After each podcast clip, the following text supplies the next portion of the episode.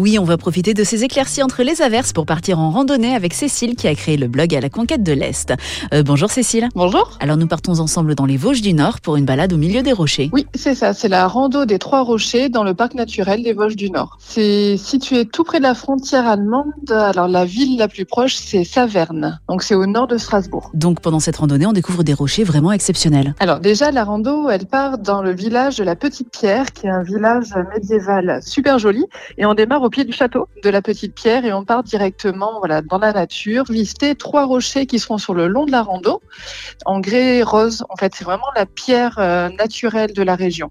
Donc là, on va découvrir des rochers aux formes complètement biscornues, complètement dingues en fait. On se sent vraiment tout petit. Et le premier rocher, donc c'est le rocher du Corbeau. En fait, on est dessus de ce rocher et qui nous offre un point de vue euh, impressionnant sur les Vosges depuis le plateau. Et ensuite, un peu plus loin, on a celui vraiment le clou, j'ai envie de dire, de la randonnée, qui est le rocher des païens. Donc là, c'est un rocher qui fait 15 mètres de haut, 90 mètres de long. Il est juste dingue, on se croirait presque dans le Colorado, dans le Grand Canyon américain.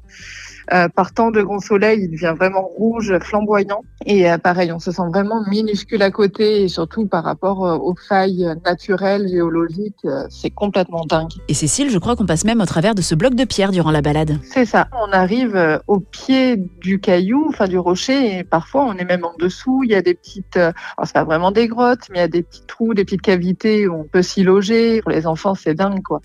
Mais même pour les grands, il est impressionnant. Et il y a un troisième lieu qui vaut le détour et il s'agit là aussi d'un rocher. On finit ensuite par le rocher blanc qui, pareil, on est sur ce rocher. Et là, il offre également une vue spectaculaire sur euh, les Vosges et tout au fond sur le village de Petite Pierre. Son château, on aperçoit le château, les remparts et on est au cœur de la forêt. Et Cécile, on traverse la forêt, donc il y a certains arbres aussi qui valent le coup d'œil. Voilà, il y a un fameux chêne qui fait partie de la balade, qui est aussi un, un point stratégique parce qu'il a 240 ans. Donc euh, c'est assez impressionnant de se dire qu'il y a un arbre doublement centenaire devant soi. On retrouve cette randonnée d'une dizaine de kilomètres sur votre blog. Cécile, vous nous rappelez l'adresse? Alors le blog, c'est à la tout simplement. Merci beaucoup Cécile et nous gardons les chaussures de randonnée pour une autre balade la semaine prochaine.